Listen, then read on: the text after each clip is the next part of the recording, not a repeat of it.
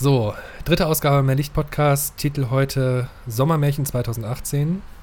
Wir sind heute zu zweit, also mehr Licht ist da. Ich, Lukas und Ich, Benjamin. ja, guten Tag. Guten Tag. Ähm, wir wollen heute reden über Das Sommermärchen das Sommermärchen. Aber dieses das, Jahres. Also wir haben ja jedes Jahr ein Sommermärchen, mindestens. Also zumindest alle vier Jahre gibt es Alle eins. zwei, denn es gibt ja die Europameisterschaft. Ja, ja, ist dann eher so, ein- eher so eine Sommererzählung. Sommernovelle. oh, oh, oh. Ich möchte gerne anfangen mit einem, ich habe es gerade erst spontan aufgemacht, ich lese einen Brief vor. Oh ja, bitte. Lieber Mesut Özil, Sie sind ein Vorbild für alle Einwandererkinder. 92-facher deutscher Nationalspieler, fünfmal wurden Sie zum Nationalspieler des Jahres gewählt. Die Integrationsbeauftragte der Bundesregierung nannte Sie einen Brückenbauer. Wenige Einwandererkinder werden Anwälte, Bundestagsabgeordnete, Ärzte. Sie wurden ein Fußballstar. Ihre Großmütter, ihre Väter verkauften Gemüse, in arbeiteten in Bergwerken. Sie heißen nicht Müller, sie heißen Özil. In ihrem Herzen ist die Türkei, wo ihre Oma, ihre Cousins leben. Haben Sie keine Angst, das alles zu sagen? Ausrufezeichen. Alles, was in Ihrem Herzen ist, was ist so falsch daran, dass man zwei Herzen hat? Herzlichst Franz Josef Wagner am man mag es kaum glauben, 9.7.2018 in seiner Bildkolumne, in der er jeden Tag, oder ich weiß gar nicht, so genau verfolge ich es nicht, alle paar Tage das Weltgeschehen äh, deutet. Was ist seitdem passiert? Was ist überhaupt passiert, ist für mich so die große Frage, die ich mir seit zwei Tagen stelle. Deutschland scheidet aus der Fußball-Weltmeisterschaft 2018 in Russland sang- und klanglos aus. Ähm, der Bundestrainer, Bundesyogi und alle anderen ziehen sich erstmal zurück und halten die Fresse, um in die Analyse zu gehen. Warum ist das denn so schief gelaufen? Das lässt Fußball Deutschland natürlich nicht auf sich sitzen, sondern analysiert selbst. 81 Millionen, sind wir 81 Millionen mittlerweile? 80,5. Ja, also 82, Komma irgendwas. 82, 84,6. 34 Millionen 93 Mil Milliarden, Milliarden Deutsche, 6 Fußball- Milliarden Deutsche. 6 Milliarden Bundestrainer analysieren äh, das Ausscheiden der deutschen Mannschaft, Nationalmannschaft, ähm, auf eigene Faust. Und wie man das in Deutschland so kennt, diesen taktikungeschwängerten Diskurs, ähm, ja, kommt da nicht viel mehr bei rum als Plattitüden und bla bla. Das Ganze mündet dann darin, dass die ersten offiziellen Statements aus Richtung DFB von äh, dessen Präsident und vom Teammanager kommen. Von Reinhard Grindel, der gewisse Vergangenheit hat, vielleicht kommen wir darauf gleich nochmal. Und Oliver Bierhoff, der selber natürlich aktiv Fußballer war und eigentlich weiß, wie es läuft. Und die beiden, in, also das sind die ersten Meldungen, die irgendwie von DFB-Seite kommen. Und die beiden kritisieren nicht etwa ähm, die schwache Teamleistung oder was weiß ich was. Nein, beide picken sich Mesut Özil heraus. Ähm, und das scheint irgendwie was in Gang zu setzen, was ja kaum mehr aufzuhalten ist und was in einem riesen Wust an, an Thema ähm, mündet. Das führt sogar so weit am Ende, dass Mesut Özil vor zwei Tagen ähm, einen dreiteiligen Brief, ich glaube nur auf Twitter, ich weiß nicht, ob auch auf Facebook äh, veröffentlicht, in dem er abrechnet mit den Medien, mit den Sponsoren, mit äh, der Presse, mit, hatte ich schon, ähm, mit dem DFB selbst. Und zwar allerübelster Sorte, mit ziemlich drastischen Worten. Ähm, dabei relativ selbst unkritisch ist, was sein vor mehreren Monaten entstandenes Foto mit dem äh, Präsidenten der Türkei, Recep Tayyip Erdogan, ähm, anbelangt. Ja. Wollen wir auch jetzt gar nicht so drauf eingehen. Aber darin mündet es in seinem äh, Rücktritt von der Nationalmannschaft. Und zwar, er begründet es tatsächlich mit Rassismus. Und seither ähm, ergießt sich im Internet noch mehr Thema. Also ich kann es nicht mehr überblicken. Ähm, seit zwei Tagen versuche ich das zu sortieren. Und je mehr ich davon verstehe, je, je mehr ich das durchblicke, umso entsetzter bin ich. Also zuerst war ich verwirrt und habe das nicht sortieren können und mittlerweile bin ich nur noch, nur noch entsetzt, je mehr ich davon äh, verstehe, ganz frei nach dem Motto, wer das, das, Mesut, das Mesut Özil-Thema nicht, ähm, wer nicht entsetzt von dem Mesut Özil-Thema ist, der hat es nicht verstanden. Und nur um mal Nils Bohr zu, äh, zu, zu, Äh, zu genau, zitieren. von, vom methodisch inkorrekt oder was? äh, nee, wo kommt das her? nee, das ist, äh, das sind die Kassierer Ach, okay, ja.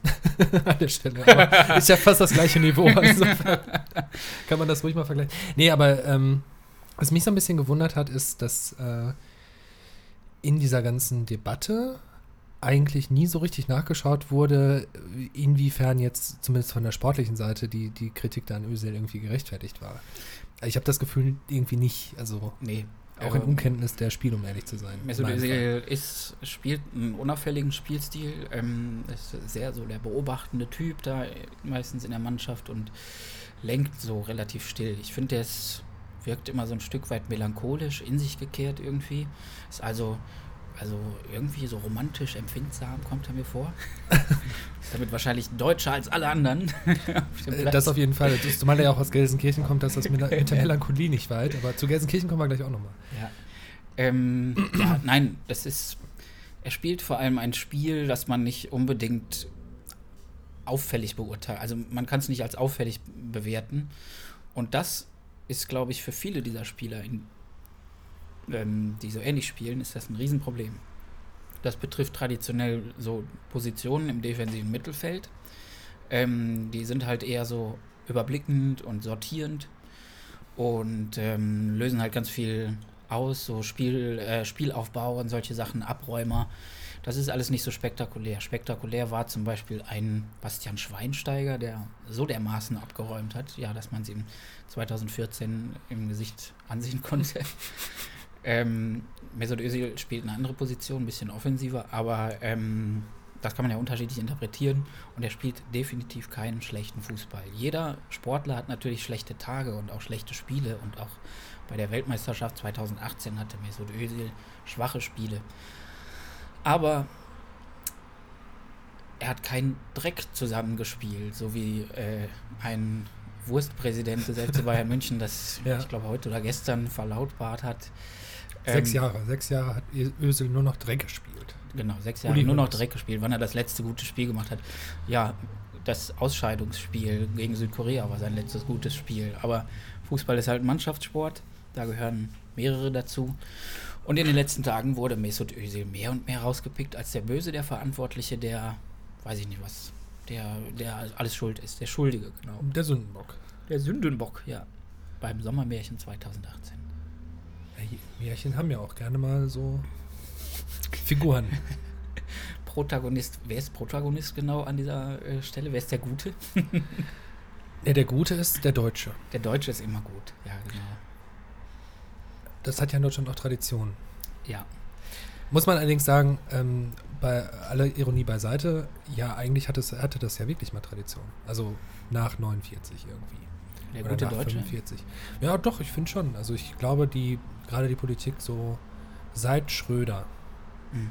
ist doch eine, die zumindest nach außen wirkt wie der, der gute Deutsche. Der In- gute Deutsche, der sich um die Demokratie kümmert, der gute Deutsche, der Europa Inklusive rettet. Schröder? I- Inklusive Schröder, ja. Ähm, ja gut, Demokratie retten, da äh, müssen wir uns jetzt wirklich drum bemühen, so langsam. Das ist richtig. Also das, ähm, nee, aber was ich meine halt eben, also es gibt ja so diesen, es gibt ja diesen, diesen deutschen bis Ende Weltkrieg, ne, der, der im Grunde zu Recht ja auch das, das böse Dreckschwein der Geschichte ist. Und dann gibt es aber den guten Deutschen, spätestens seit 2006, ne, die Welt sogar bei Freunden. Ja, genau. Und damit sind wir ja eigentlich schon wieder beim Thema. Ne? Damit sind wir sowas von beim Thema. Denn 2018, zwölf Jahre später, wird deutlich, ja, dass das alles irgendwie nur so eine aufgesetzte Maske zu sein scheint für einen Großteil der Leute, ähm, die sich so darüber gefreut haben, dass Deutschland ja ein ach so weltoffenes Land geworden ist 2006. Ja, äh, einmal das und dann, aber, also was ich halt da immer so ein bisschen gesehen habe, und ich hatte dieses Bauchgefühl auch 2006. Also ich Mhm. habe ja 2006 noch so als Kameraassi beim WDR rumgejuckelt Mhm. und war da bei, bei sehr vielen so Public Viewing Ja. Veranstaltungen dabei. Und ja, das war halt alles schon sehr freundlich und so. Also ich kann mich dran erinnern, das war in Köln, irgendwie England gegen Schweden, glaube ich, irgendwie sowas.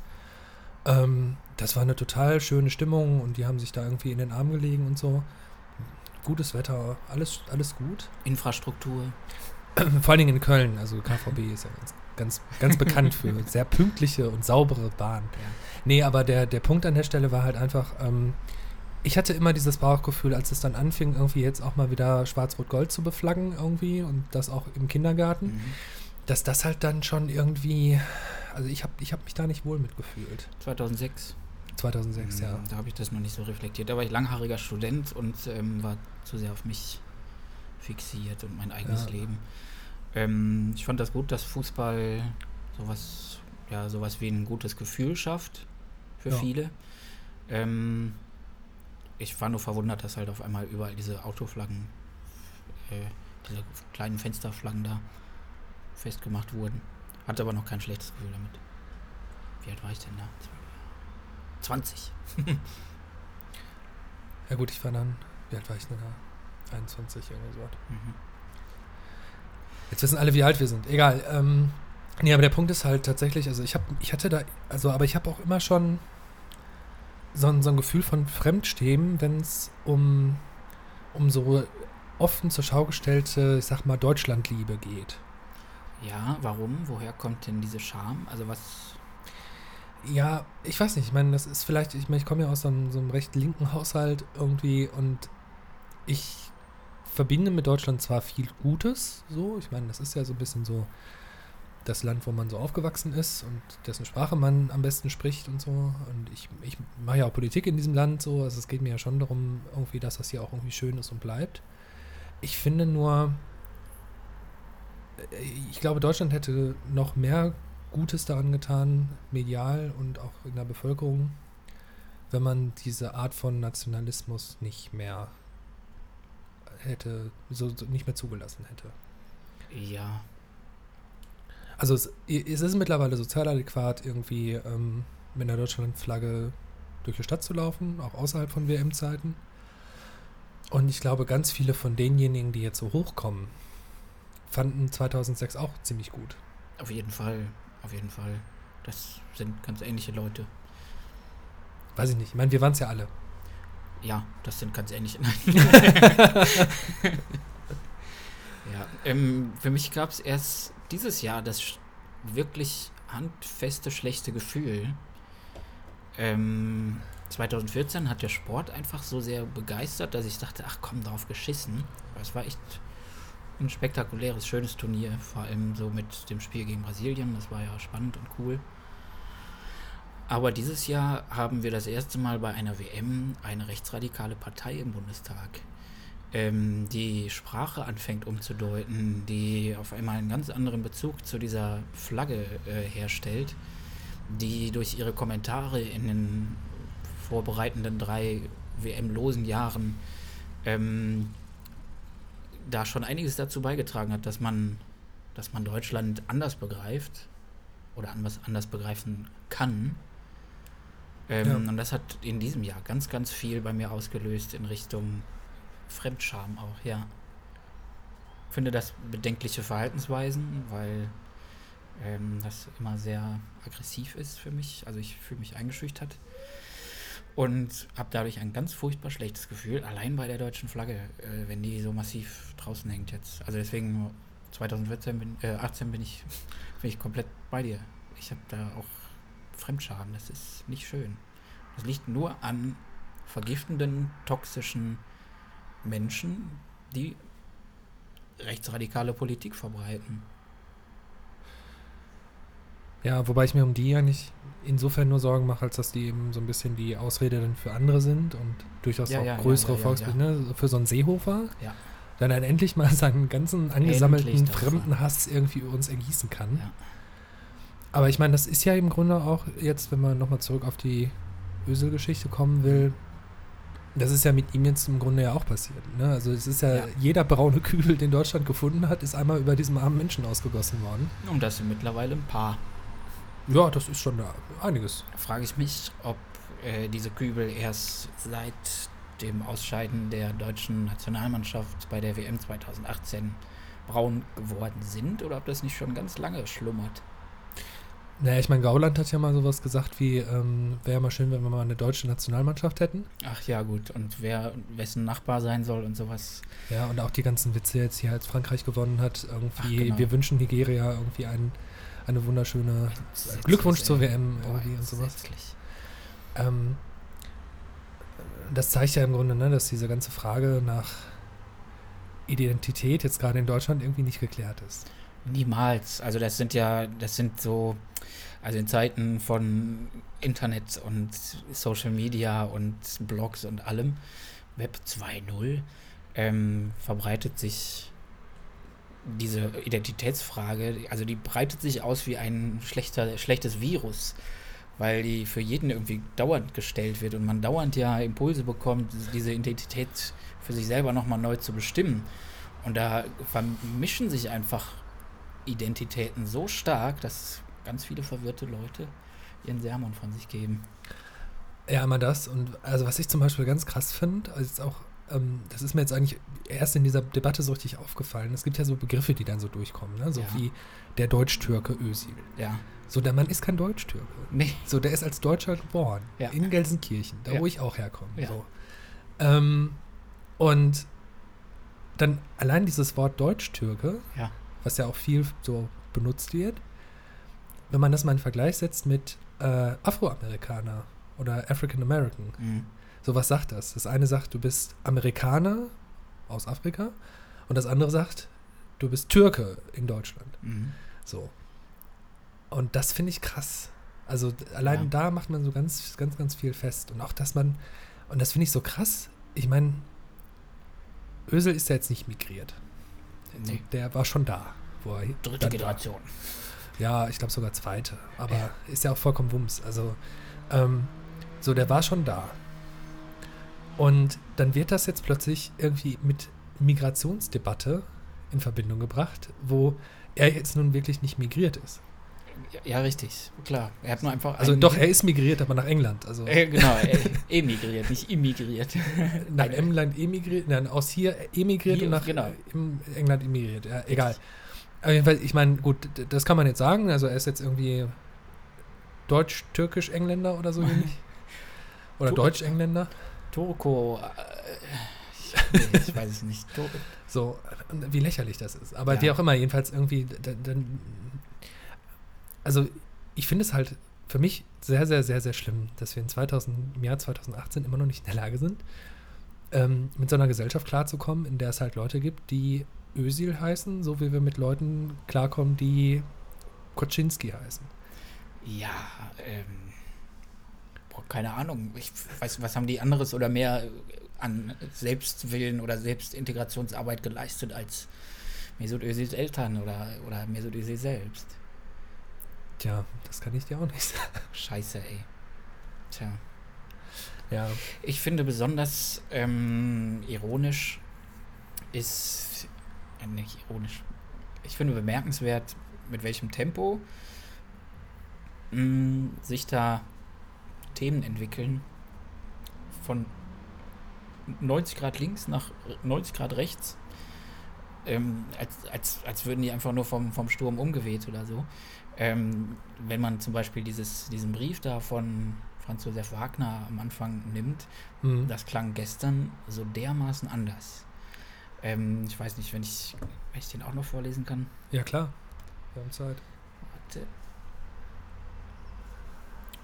Das ist der Kontrast, der innerhalb von drei Wochen, also vom gleichen Mann, gleiche Redaktion, gleiche Zeitung, ähm, von sich gegeben wurde.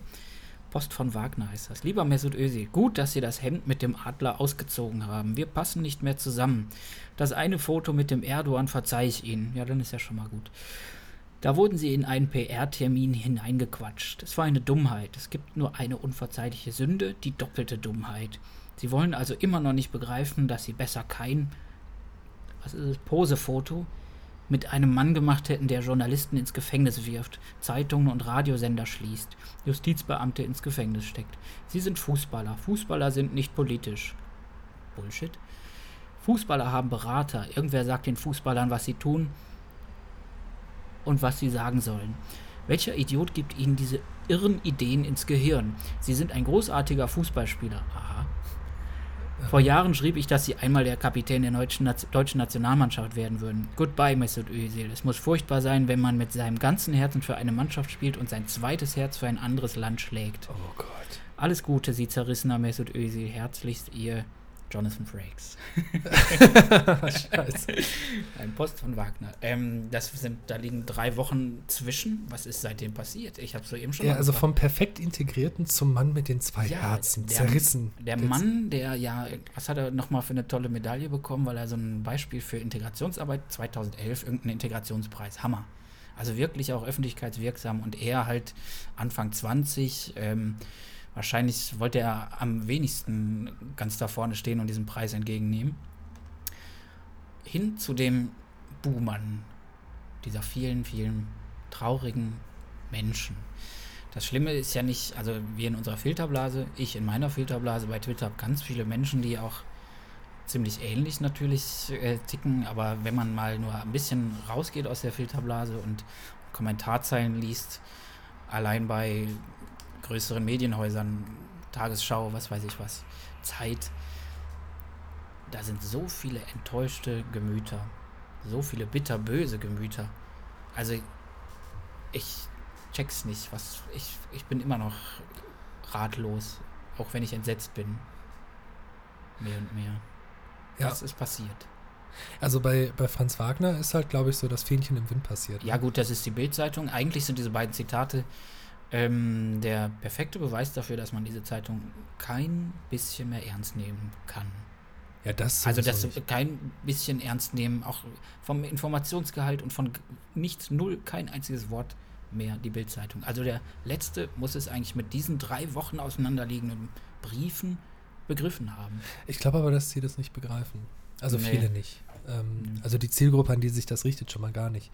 Mhm. Äh, weil die, die Situation einfach so ist, dass wir ja auch jetzt an diesem Beispiel so wunderbar erkennen können, dass alles, was da so an Medien passiert, nur hm. noch Emotionen ist. Also es geht die ganze Zeit nur darum, möglichst die Kontroverse zu suchen, möglichst die Schlagzeile mhm. mit einer, einem Skandal und wenn man ihn bauen muss, irgendwie zu, zu Beginn. Und ich kann mir auch vorstellen, warum sich das so auf Ösel zugespitzt hat. So, wenn man sich die Fotos äh, angeguckt hat, mit denen dann so sowohl die Zeit als auch ähm, die Bildzeitung, als auch, äh, wer war das noch, FAZ, Süddeutsche, die, die Bilder zu diesem verlorenen, zu dieser verlorenen Vorrunde waren mhm. immer Mesut Özil. So, wenn der jetzt gerne mal ein bisschen depressiv in die Ecke guckt, das ist es. Dann ist er halt auch der, der am besten so ein trauriges Gesicht darstellt. Das mag sein, ja. Genau.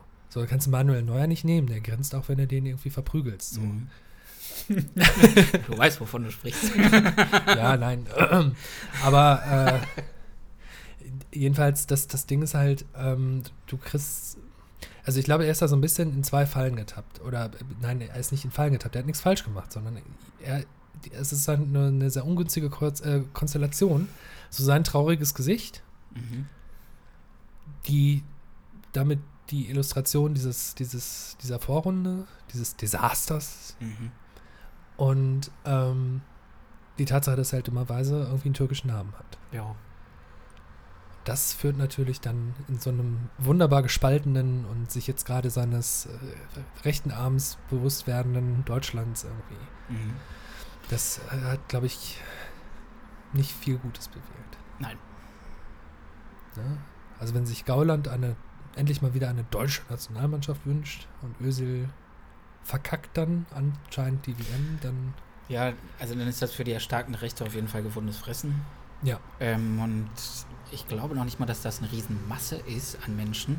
Es sind einfach nur besonders laute Menschen, die auch schriftlich ähm, furchtbar laut sind und furchtbar laut agiert. Das ist, glaube ich, auch ein Problem. Es gibt keine, keine linke Gegenstimme die das irgendwie ein bisschen abmildern könnte oder irgendwie eine, eine, eine andere Sichtweise ermöglicht. Man nimmt nur das laute Geschreibe ähm, des rechten Flügels in Deutschland wahr. Ja. Und der wird mehr und mehr größer. Das liegt auch mit an den Medien. Ähm, ich habe einen Artikel gelesen über dieses, ähm, über die Zeit. Die Zeit hat ja getitelt, mhm. Ähm, soll man die private Seenotrettung äh, befürworten oder soll man es einfach lassen? Dass Ja. es die private Seenotrettung sein sollte, wurde nicht deutlich, sondern da wurde generell war so die Frage pro und contra Seenotrettung. Mhm. Furchtbar. Und dadurch haben die ein Fenster geöffnet, das Overtonfenster. Ach, die, der Thomas Knöver-Artikel. Genau, Ja. Indiskretion, Ehrensache. Nee, Quatsch. Doch, Indiskretion. Indiskretion, äh, Ehrensache. Genau. Thomas Knöver. Ähm, und dadurch, dass solche rechten, also dass überhaupt rechte Gedanken als nur überschriftenkonform ähm, möglich dahingestellt werden, wird es den tatsächlich Rechten möglich gemacht, das öffentlich äh, zu verkünden. Auf einmal ist das etwas Sagbares. Auf einmal ist das eine legitime und weit verbreitete Ansicht, die, ähm, ja, die sich dann auch weiter, noch weiter verbreitet. Mhm. Und das ermöglicht mehr und mehr so Geschichten wie jetzt mit Mesut Özil. Das Ja. Bedrückende daran finde ich einfach, dass der Rassismus, der in ganz, ganz vielen dieser Aussagen steckt, ich kritisiere den ja nur sportlich, ähm, dass der nicht bemerkt wird. Ja, und dass auch nicht bemerkt wird, dass dann so jemand wie Grindel ja auch, ich sag mal, eine, eine zweifelhafte Figur ist. Ne? Ja, ja, der hat, habe ich ja gerade eben schon gesagt, der hatte auch seine Vergangenheit, CDU oder? CDU, ja. Und da auch nicht der linke Flügel. Ja. Ja. Ist mal witzig, sich vorzustellen, wie der linke Flügel der CDU aussieht. aber Hm. Ist das Angela Merkel? also es ist auch schwer, sich vorzustellen, wie der rechte Flügel von der CDU aussieht, wenn man weiß, dass es noch die CSU Es gibt noch die CSU. Ist das der rechte Flügel der CDU? Ja, ich weiß nicht. Ich Eine meine, wenn die, Enk Enklave. das Ding ist, wenn die noch weiter nach, nach rechts laufen, kommen die irgendwann links raus. Oh, und dann sind Seehofer und Sarah Wagenknecht auf einmal per Du. Das kann ich mir nicht vorstellen. Also ich, ich meine, ähm, Sarah Wagenknecht in allen Ehren, aber ich glaube, sie hat körperliche Schmerzen, wenn sie diesen Menschen auf den Fluren des Bundestages irgendwie Boah, laufen auch. sieht. Ich, hätte ich auch. Da kann ich ihr nicht verübeln. Ja, ich, äh, also, ja, ich, ich kenne das Gefühl. Achso, du kennst das ich kenne das sogar, das Gefühl. Der, der, aber Hat da war mal- sie. Ist dir mal aufgefallen, ähm, Horst Seehofer hat eine ganz ähnliche Lache wie ähm, Stromberg?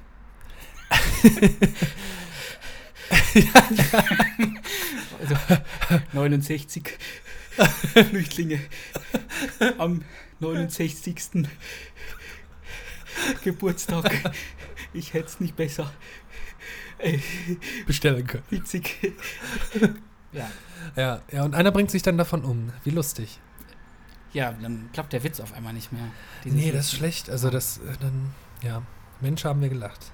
Ja, Aber das ist auch, aber, Overton- Overtonfenster. ja, ja, aber ich finde, die, diese, diese, diese, diese Ironie oder diesen, ja, wie soll man das nennen? Die, die, das ist ja eigentlich in Humor verpackte Menschenfeindlichkeit. So. Und das Gleiche hast du dann halt irgendwie in Dresden. Da gab es ja auf diesem Marktplatz, Oh, äh, war bei Panorama irgendwie. Ähm, äh, da geht es halt um die, die Lifeline und dann hört man das Publikum schreien: Absaufen, Ja, Montag absaufen. Genau, Montag. Und ähm, ich meine, das an sich ist schon schlimm. Aber was ich halt krass fand, war dann der, dieser Typ am Mikrofon, der dann Oh meinte: ja, seine Reaktion. ja, nee, absaufen nicht, absaufen nicht. Wir brauchen das Schiff ja noch, um sie zurückzuführen. So, das Jubel, ist das Jubel, Freude, ja. Und dann war irgendwie Stimmung in der Bude. Und das ist halt, das ist, im Grunde ist das, wenn, wenn Horst Seehofer so äh, Strombergartig lachend irgendwie 69 Leute an seinem 69. Geburtstag irgendwie abschieben lässt ähm, und dabei lustig irgendwie in die Kameras lacht, dann ist das genau das Gleiche. Weil man muss ja, Ja. immer bei Politikern noch so dieses, dieses Diplomatie-Päckchen, was so unter allem liegt, irgendwie wegdenken. So, wenn jemand sagt, ich bin irritiert, dann sagt er, ich bin scheißen sauer. ja. So, ähm, und da ist, da ist die Grenzüberschreitung, die, die äh, Seehofer da in diesem einen, dieser einen Szene gemacht hat, die ist so krass. Und das ist genauso krass wie jetzt hier so ein Franz Wagner oder wie so ein, ja, ähm, ja, Hönes. ja, Hönes, ja genau, den, den meinte ich ja. So, also da hast du dann so, so, so solche Kommentare und damit wird das plötzlich Ah, und auch Grindel irgendwie. Also das, das, damit wird dann halt plötzlich irgendwie ein Diskursraum auf, der vorher irgendwie zugemauert war. Ja. Overtonfenster. Overtonfenster. Schlauer Artikel lesen. Können wir verlinken? Können wir verlinken. Können wir verlinken. Verlinken wir. Verlinkte. Zellen verlinkt. Verlinkte Zellen verlinkt. Ach ja, schön. Blade Runner. Ja, Der Film des letzten Jahres. Aber jetzt kommen wir vom Thema ab. total. Ja, Die Frage ist jetzt halt irgendwie so ein bisschen, gut, man kann sich jetzt ganz viel beschweren, wir jammern ja auch viel jetzt gerade rum. Ich so. bin ja auch niemand, der so viel jammert. Also es hat mich heute, hat es mich selber genervt, wie viel ich auf meinem Twitter-Account über Mesut Özil geschrieben habe. Ich meine, das ist, es ist ja nicht, gibt ja nicht ohne Grund Leute, die sagen, Politik raus aus den Stadien oder, oder jetzt ist aber gut, ich mache Twitter an, Özil, Özil, Grindel, bla bla, für Twitter aus. ja, Das ist ja, ich mache die Schotten dicht, ich will von dem Scheiß nichts mehr mitbekommen. Man kann sie nicht verübeln, ja, weil diese, in Anführungszeichen, Debatte, Gänsefüßchen, ja. ähm, weil die so undurchsichtig ist, weil man nicht sagen kann, boah, der Mesut Özil ist aber ein fe- feiner Kerl, so was machen die mit dem? Man kann ihn ja und soll ihn ja und muss ihn eigentlich kritisieren für die Dinge, die er getan hat, für also das Foto und seine Aber ganz Aussagen. ehrlich, da möchte ich auch noch mal was zu sagen. Ganz ehrlich, dieses Foto. Hm. Der Typ ist Fußballer. Ja, klar, gerade in Deutschland, ne, 58 und so, Pu- Fußballer, Fußball ist politisch. Aber ich meine, der hat ein scheiß Foto mit einem scheiß Präsidenten gemacht. Ja gut, er Der ist Diktator. Demagoge und Ja. er ist unfassbar grausam und das ist alles ganz, ganz schlimm in Ja. der Tür Türkei. Das Ja. wollen wir nicht außen vor lassen. Da würde ich auch gern mal irgendwie mit jemandem, der sich auf den türkischen Medien so ein bisschen auskennt, drüber reden. Aber um ganz ehrlich zu sein, Angela Merkel wird auch nicht dafür kritisiert, dass sie mit äh, Lothar Matthäus. Lothar Matthäus, mit, Mit Uli Putin. Hoeneß ein Foto macht. Nein, aber irgendwie die, also es gibt ja auch durchaus andere Leute, die mit, mit Erdogan mal ein Foto machen. Das ist, Das ist richtig. Aber trotzdem kann man und soll man und darf man das kritisieren. So, das ist ja, ist ja kein Punkt. Aber Kritik ist ja nicht, ähm, wir schmeißen den, wir, wir mobben ihn aus der Nationalmannschaft raus. Und zwar mit übelsten Worten. Ähm, Ziegenficker, geh zurück nach Anatolien, du Türkensau, hat er selber irgendwie in seinem Brief zitiert. Diese, Ja. Und ich, das sind nur zwei Zitate. Ähm, ich wette, bei seiner Reichweite waren das Hunderte, Tausende mehr. Wobei, Tausende glaube ich nicht, aber ein paar hundert waren das bestimmt, die ihm da richtig Breitseite gegeben haben. Das geht nicht, ey, das ist. Ja, das ist vor allen Dingen auch, äh, ne, ich meine, was soll ich sagen? Diese, also dieses Foto, und meinetwegen hat er auch zwei davon gemacht, das kann man natürlich kritisieren. Siehste. Aber immer im Hinblick darauf, was es eigentlich ist. Ja, genau. So, also wir reden über einen Spieler, der ja im weitesten Sinne Angestellter des DFB ist, oder war. Der DFB ist Teil der FIFA und die FIFA macht eine WM in Katar, wo gerade Leute auf Baustellen sterben, äh, bei denen Stadien entstehen Mhm. sollen. Also wir reden von einem Sklavenhalterstaat im weitesten Sinne. So, also eigentlich im engeren Sinne. So. und ähm, ich meine, wir wissen, was in Brasilien los war und welche, welche, welchen Einfluss die FIFA da auch auf Gesetzgebung hatte und wie Mhm. viele Lex FIFAs sind schon, sind schon irgendwie geschrieben und abgesegnet Ja. worden. Also wir reden von einem korrupten, teilweise staatengefährdenden Scheißverein, FIFA. Dann reden wir von dem größten Landesverband da drin, dem DFB Mhm. der ja nicht so ganz wenig Einfluss auf die FIFA hat. Und dann reden wir von jemandem, der für die FIFA tätig ist. Und wenn der sich mit einem Despoten fotografieren lässt, dann gehört das zum scheiß Markenkern dieser ganzen Ja. Veranstaltung.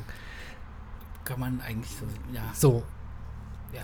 Äh, Und ich bin mir sehr, sehr sicher, wenn jetzt irgendwie äh, Philipp Lahm nach, äh, was weiß ich, äh, sag mal, Galatasaray wechseln würde, dann würde er auch ein Foto mit Erdogan machen. Ja, gut, jetzt vielleicht nicht mehr. Aber ihm wird man nicht vorwerfen, er hätte zwei, zwei Herzen in seiner Brust, weil Nee. er jetzt irgendwie da für einen türkischen Verein spielt, aber ja eigentlich Deutscher ist. Ja. So wie Özil, der halt in Gelsenkirchen aufgewachsen ist und eigentlich ja Türke ist. Eigentlich Türk. Also das ist doch ein Grund, also das lässt alles nur den Schluss, Schluss für mich zu, dass es ein grundtief verankerter Rassismus ist, ähm, vor allem ähm, mit Ziel Türken. Ja, Vor allem mit Ziel Türken, der eigentlich nur lange geschlummert hat und ein bisschen jetzt, vor allem in der aufgeheizten Stimmung der letzten Monate, Schrägstrich Jahre, ähm, die, also die Zündschnur wurde einfach immer kürzer. Ja. Und jetzt ist das explodiert. Das ist ganz schön traurig. Also ich habe einen türkischen Opa in der Familie. Ähm, nicht blutsverwandt, aber ähm, das ist der liebste Mensch der Welt. Und ich weiß genau, wie der angefeindet wird. Äh, wenn er nur über die Straße geht oder so. Ja, mittlerweile nicht mehr, aber er geht nicht mehr. ja, das ist aber auch keine Lösung. Nein. Nee, aber ich meine, das, das, das ist halt genau das Thema. Also ich finde, ähm, vielleicht haben wir uns da auch was vorgemacht. Also vielleicht war das Sommermärchen eine Lüge. Ja, natürlich. Also das Tragödie. war das erste, das 2006er Sommermärchen. Eigentlich eine Sommertragödie. Ja, zumindest ein Sommerroman. Also wir haben, ja. wir haben ja so inzwischen ja so zwei Erzählstränge, ja, eigentlich vielleicht sogar drei. So, wir haben halt die Leute, die gesagt haben, boah geil, endlich kann ich wieder Deutsch sein. Mhm. Dann haben wir die Leute, ja, ich kann Deutsch sein, ist ja, ist ja cool jetzt, weil wir sind ja irgendwie die Netten. Und dann gibt es halt noch diesen dritten Strang, der sagt, naja, vielleicht ist das doch alles irgendwie ja. falsch. Warum sagen die das? Ja, vielleicht weil vielleicht weil wir nie die Guten waren, es auch heute nicht sind. Nee. Also. Ähm, die sagen das, weil sie ziemlich feine Antennen haben, was Nationalismus angeht. Und eine Deutschlandflagge allein ist ja schon ein nationalistisches Symbol. Und warum haben die Angst, Angst oder warum fürchten die den Nationalismus so? Das schafft ein Wir gegen die. Und vor allem Nationalismus heißt, wir sind besser als die. Ja. Und das ist der dritte Erzählstrang. Ja. Okay.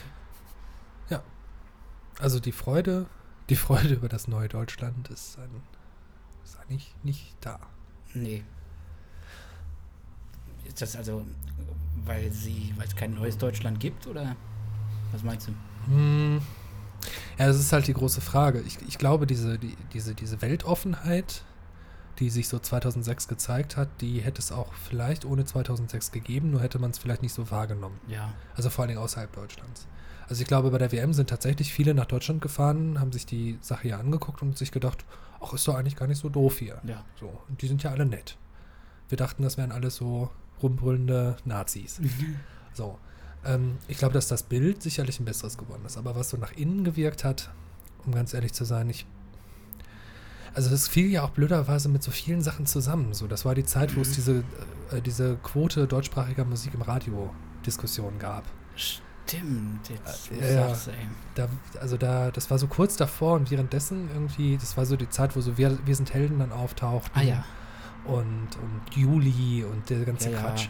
Ja. Ähm, also Wir sind Helden sind ja immer noch eine respektable Band, aber Juli ist, war ziemlicher Quatsch und ähm, Silberfisch, Mond, Silber.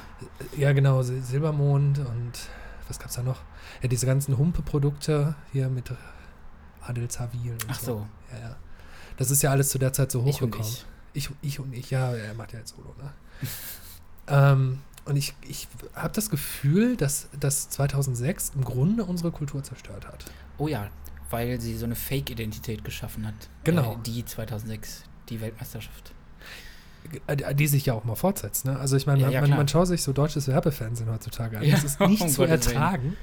Ähm, und du hast ganz viel von diesen, ah, wir müssen jetzt fröhlich sein, ist irgendwie sommerlich. Genau. 2006 Moment hast du halt dann in so Max Giesinger drin. Ja. So, wir sind ein bisschen traurig, aber wird alles wieder gut. So, was ja im Grunde auch so eine, also so auf der Mikroebene, die Makroebene deutscher Geschichte ist, so. Mhm ähm, und also wenn man das so sich so diskursiv anguckt, dann hat, ja, finde ich da ganz, ganz viel so, so, so, ja, so Dinge, wo, wo man irgendwie so diese, da so eine Linie extrapolieren kann von 2006 bis jetzt. Ja.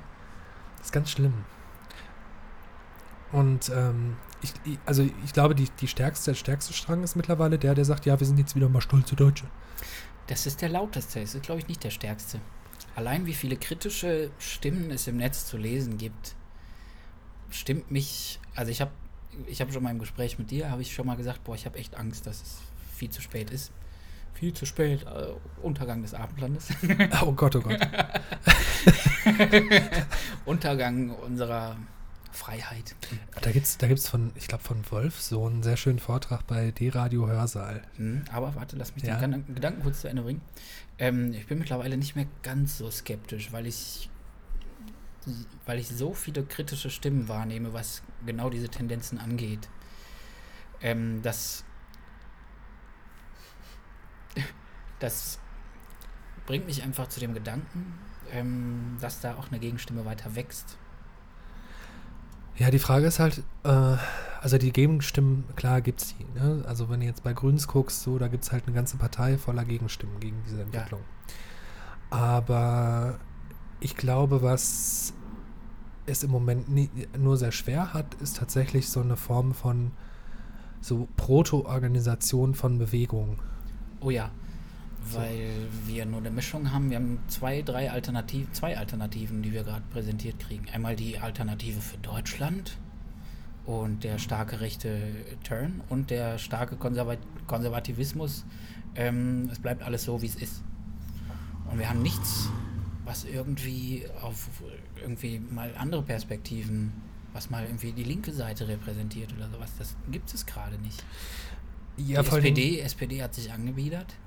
Ja. Hat sich selbst zerstört. Auf, aufgrund von Machterhaltungstrieb. Oh, irgendwie müssen wir ja doch dabei sein. Ja, und links ist tot. Also was diese, was die tatsächlich politisch repräsentierte Stimme angeht. Ja, ich glaube aber auch, äh, also links hat sich ja auch ein bisschen gedreht. Ja. Also es gibt halt das, das Links des 20. Jahrhunderts oder das ne, so, so kommunistische, sozialistische, hm. anarchistische, wie auch immer, die ja eine Utopie hatten. Ja. Also die hatten ja so die Idee von einer neuen Gesellschaft, von einem neuen Menschen, von ne, alles neu, alles neu. Mhm. Ähm, die Linke heute wendet sich zurück. Die entwickelt keine neue Idee, sondern die sagt, die alte war gut. Lass mal dran festhalten. Ja, ja, das ist der Fehler. Und ich glaube, dieses progressive, dieser progressive Anteil von so einem linken Denken, der ist irgendwie verkehrt. Äh, wieso verkehrt? Äh, nicht verkehrt, also der, der wird Fehl. jetzt gerade nicht gelebt. Also es ist verkehrt, dass. Ja, genau. Ähm, da trifft es sich. Ich glaube, heute hat Marco Bülow, SPD-Politiker in der Dortmunder Nordstadt, ähm, eine Initiative ins Leben gerufen, Plattform.pro, um ähm, sämtliche progressive, also sämtliche, um möglichst viele progressive äh, Stimmen und progressive, progressiv Denkende äh, zu versammeln, um genau solche Ideen zu entwickeln und einen ein Gegenpol zu entwickeln. Das ist gerade heute oder gestern, glaube ich, erst entstanden. Auch solche, die sich, die keine Lust haben auf, auf Parteienlandschaft oder so. Ja, äh, also so diese Sammlungsbewegung, die so, so, so äh, Spanien-Style. Ja, genau. Plattform wirklich wie, wie Deutsch geschrieben. Ciudadanos oder so. Punkt Pro. Ja. Ähm, spannende Sache. Ich weiß nicht, das ist ja jetzt erst gestartet. Ich weiß nicht, wie, ja. wie weit sowas reicht. Man kann sich da anmelden und das erstmal mit äh, Zustimmung unterstützen, aber ich wette, man kann auch sein Geld da lassen. ja, wobei Bülow, also ich, ich finde das gar nicht so schlecht, dass das jetzt aus, also ich meine, Bülow ist ja so linker, linker, linker Rand der ja, genau. SPD. Ähm, in dieser Mitte-Rechts-Koalition, also sozusagen die letzte Repräsentanz ja, linker, linker Politik. Ähm, aber ja, die Idee ist gar nicht so schlecht. Also, äh, wie gesagt, was die, was die Spanier da gerade machen, das ist ja auch recht erfolgreich. Hm. Und Macron ist ja im Grunde auch so ein ähnliches Phänomen. Ne? Also, ja. ich meine, jetzt nicht so ganz aus der linken Ecke, vielleicht auch eher so aus einer liberal, linksliberalen Ecke irgendwie, aber ähm, ja, ich wünsche ihm viel Glück. Vielleicht gucke ich mir ja. das auch mal an. Ähm, Sarah Wagenknecht hat es sogar äh, weiterverbreitet. oh, okay. Dann ist sie ja tatsächlich möchte ja wirklich eine Sammlungsbewegung, ja, ja, nicht nur ihre Sammlungsbewegung. Das ist Deswegen fand ich es auch heute so spannend, weil es bei ihrem Twitter-Account geteilt war, ein Tagesspiegel-Artikel von Marco, äh, Marco Bülow. Ach du Schande. Ähm, und darin verlinkt er auf diese Seite. Darin erzählt, also es ist ein schöner Artikel erstmal im Tagesspiegel von ihm. Und am Ende kommt er halt auf diese Seite. Wir brauchen eine Sammlungsbewegung, ähm, auch von Leuten, die sich nicht parteilich organisieren wollen, weil sie sich darin nicht repräsentiert sehen oder was weiß ich. Ja. Plattform.pro. Ja, das ist tatsächlich mal moderne, zumindest ein moderner Politikansatz. Ne? Also ja, ich meine, ja, äh, ja, schönes, schönes Experiment. Also das ist so ein bisschen wie die, ähm, die Engländer, die englische Sozialdemokratie das auch gemacht hat, Labour. Mhm. Da, ach, jetzt habe ich vergessen, wie das hieß. Ähm, also die hatten halt quasi auch zu Labour dran so eine ähm, Supporters Group. Also ein bisschen wie bei so einer, wie bei so einer Motorradgang. Dann gibt es halt die Motorradgang und dann gibt es halt die Supporter. Irgendwie, ähm, es hat aber natürlich eine total krasse Breite gegeben. Ne? Also Ja. ich, ich gucke mal gerade nach, wie das nochmal hieß. Äh, aber ja, finde ich, finde ich hochinteressant. Also was ich halt so ein bisschen schwierig finde, ist halt, ähm, wie so eine, also wie man halt eben auch die Themen, die dann halt links werden, mal definiert und wie man da eben Mhm. äh, ja, irgendwie an so einen, so, einen, so einen zielorientierten Diskurs irgendwie rankommt. So. Lies mal den Artikel. Also das Ja. ist also beim Tagesspiegel. Ne? Ähm, da geht es auch erstmal um so schon angerissene Inhalte, Ja, ähm, die man irgendwie diskursiv ergründen kann, aber vor allem zentral Sprache. Wir brauchen eine, eine neue Sprache, brauchen wir, mit der wir dagegenhalten können. Mhm. Weil gerade Sprache ist ein Werkzeug äh, dieser meiner Meinung nach gar nicht so neuen Rechten, ja, ähm, um das Ganze neu wirken zu lassen. Aber das ist das altbekannte Mittel. Das gab es auch 1900, vor 1933. Also Sprache umdeuten. Linksgrün versifft. Also da werden, da, ja, da werden, Ja. da werden hochgradig mittige Themen oder mittige Haltungen als weit am linken Rand äh, diskreditiert. Das ist nicht nur sprachlich umgedeutet, das ist, ja, die Werte sind umgedeutet, aber das Ganze halt sprachlich repräsentiert. ja.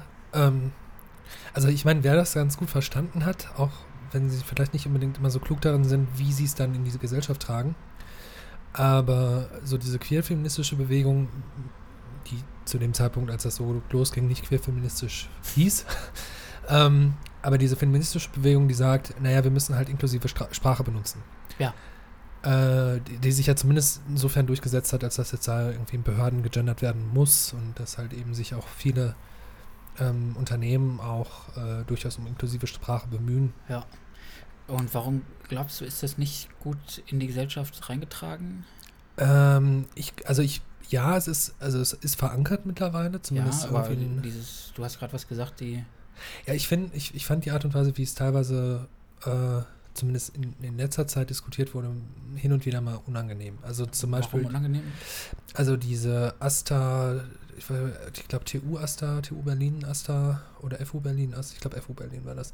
Die haben ja mal so, An, so eine Anleitung zum Gendern rausgegeben. Mhm. Und die war fernab von allem, was man so bisher so kannte. So radikal oder? Ja, das war halt hart radikal und es war eben, also äh, statt innen X und mit so, Sternchen und ähm, bitte aber dann die Art des Genderns im Text abwechseln, damit man halt wieder neu irritiert ist, also Ja. im Luhmannschen Sinne Okay. ähm, und derartige Dinge. Also das war schon kaum lesbar, kaum schreibbar. äh, ja, sowohl als auch und dann halt eben so ein bisschen auch so diese wenn du ni- wenn- also wenn du genderst, ist das schon okay, aber wenn du nicht richtig genderst, dann rede ich nicht mit dir und Okay, so. ja. Und das ist halt so ein bisschen Also so die Vegeta Vegetarier unter den Veganern. Ja, eher so die, ja, doch. ähm, Also ich meine, ich finde es grundsätzlich richtig, aber also die, die ähm, Idee dahinter, mh. die ist natürlich großartig. Ja, und dieses, dieses Vorgehen ist aber meiner Meinung nach auch, also vielleicht finden wir es unangenehm, aber genau deshalb ist es legitim. Wir haben ein extremes Vorgehen, so machen es die Rechten ja auch. Ein extremes Vorgehen, um den Rahmen des Akzeptierten, des gesellschaftlich Akzeptierten äh, zu vergrößern, weil diejenigen, die dann nur noch leicht rechte Sachen oder also nicht ganz so hart rechte Sachen sagen, auf einmal ganz normal wirken. Und genauso ist das mit jedem Extrem, das man so von sich gibt. Ja. Okay, da habe ich so noch nicht drüber nachgedacht. Das ist wie in einer Verhandlung Maximalforderungen stellen, die eigentlich nicht zu erfüllen sind, aber dann irgendwo sich in der Mitte zu treffen. Das ist genau das Gleiche. Und genau sowas braucht es für links. Es traut sich, glaube ich, nur einfach keiner. Ja, das, das finde ich auch interessant. Ne? Also ich meine, die, die Linke, also das Radikalste, was jetzt diese Partei, die Linke, irgendwie von sich gibt, ist äh, NATO-Austritt und radikaler Pazifismus. Naja, gut. Ähm, ist ja kein uninteressanter Gedanke. Nein. Auch wenn ich in einer Partei bin, die schon mal Auslandseinsätze genehmigt hat und auch den mit den ersten so richtig. Ähm, aber die, die ansonsten, was so, was so soziale Forderungen sind, also die sind halt irgendwann mal, ich glaube, das war nicht die letzte Bundestagswahl, sondern die davor mit einem 9,50 Euro Mindestlohn in die, ins Rennen Ja. gegangen. wo er auch damals schon ein 25 Euro Mindestlohn hätte sein müssen. Ja. 25, echt? Ja, auf 15 meinetwegen. Mhm. Aber ich meine, von der, von der linken Radikalo-Partei, wie sie sich ja dann doch am Ende immer noch zumindest optisch gibt, Ja, und wie sie aber auch viel, viel betitelt wird. Das ist auch genau so äh, verhalten sich ja auch die, die Gegenparteien und die Gegenstimmen. Die nehmen einfach das alte, die alten Muster, ja, die getriggert werden, also die, die, die Emotionen gegen die Linken triggern. ja. Aber ich meine, selbst dann könnten sie sich mehr erlauben. Ich glaube, sie würden keine einzige Wählerstimme Null, verlieren, null, wenn sie null, 15 Euro Mindestlohn Nee, statt eher 9 dazu- Euro Mindestlohn sagen würden. Das würde ich nämlich auch sagen. Also ich würde und, und würde auch ganz andere, ganz andere, ähm, in ganz anderen Skalen denken. Ja. Nicht äh, drüber nachdenken, Hartz IV abzuschaffen, sondern mal- also ich bin ja immer so ein bisschen schwankend, was so ein bedingungsloses Grundeinkommen angeht, aber das wäre eine radikale Das wäre Forderung. Eine linksradikale Forderung. Also linksradikal, nicht eine radikale linke Forderung. So. Genau. Ja. Also noch nicht mal so links. Also ich meine, Das stimmt. ich meine selbst, also selbst, selbst hier uns, ähm, wie heißt der denn jetzt gleich nochmal hier, unser FDP-Kollege, Parteivorsitz, Lindner. Lindner. Mein Gott, ich habe es heute mit Namen. Aber heute auch schon Till Lindemann einmal nicht sagen können, obwohl ich eigentlich wusste, wer es ist. Aber ja, Till, Till Lindnermann. Till Lindnermann, genau. Also Till Lindnermann. äh, selbst der hat ja gesagt, irgendwie, ach ja, nach so einem Friedmannschen Modell kann er sich das irgendwie. äh, Ja, klar. Der sieht aber auch wirtschaftlichen Profit, wirtschaftliche Ja, äh, klar. Einsparungen. Ja, vor allem Sozialstaat, Abschaffung und so. Ja, genau.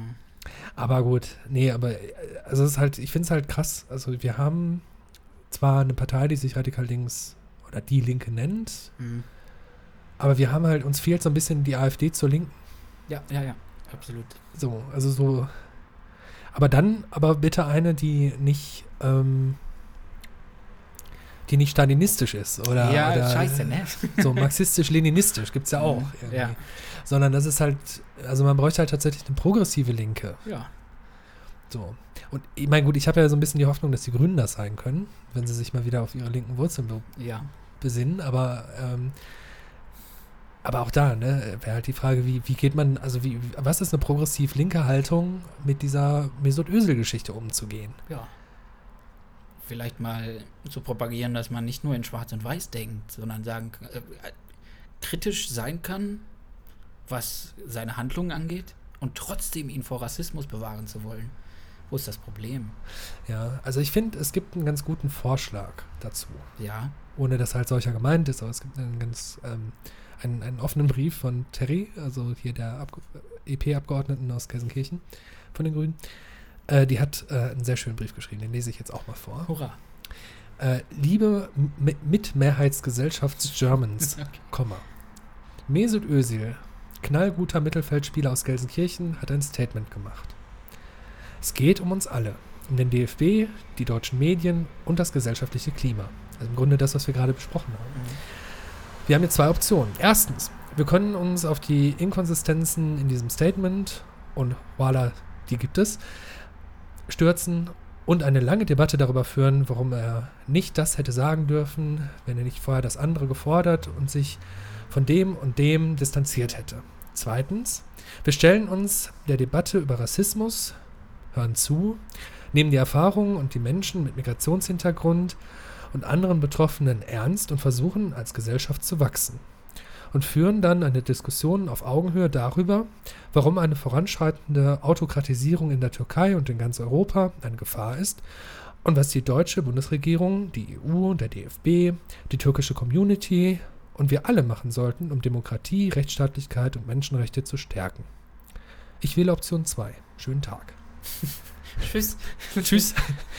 Aber ich finde, das, das hat sie eigentlich ganz gut gemacht. Ja. Also sie sieht es halt zu, also bezieht es halt auf diese Fotogeschichte, aber ich finde es, ähm, das ist so eine Haltung, die ich mir da vorstelle.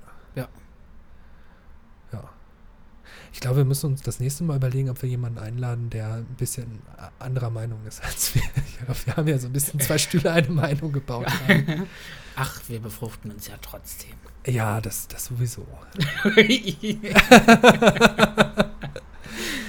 Okay, bevor jetzt irgendwelche Gerüchte aufkommen, die Frage ist, ähm, eigentlich sind wir durch, würde ich sagen, mit dem Ja. Thema. Total. Und wir haben endlich mal wieder eine Episode aufgenommen. Ähm, ich hoffe, dass wir es bis zur nächsten Epi- Episode geschafft haben könnten, mal eine Unterstützermöglichkeit einzurichten. Das schaffen wir. Das schaffen wir. Wir sind ja schon danach gefragt worden und jetzt können wir Ja. das vielleicht mal angehen. Ähm, und hoffen, dass die nächste Episode keine anderthalb Jahre auf sie warten lässt. Nein, Und dann haben wir hoffentlich auch ein bisschen mehr andere Meinung. ich bin Feuer und Flamme. Nein, nicht viel andere Meinung. Sollen wir uns vielleicht Keine Ahnung, aber wir suchen wir uns ein, ein, ein, einfach ein Thema, was wir beide unterschiedlich sehen. Das wird nicht einfach. Nein. Ich hoffe, es dauert nicht so lange. Ähm, bis dahin, gehabt euch wohl. Tschüss. Ciao.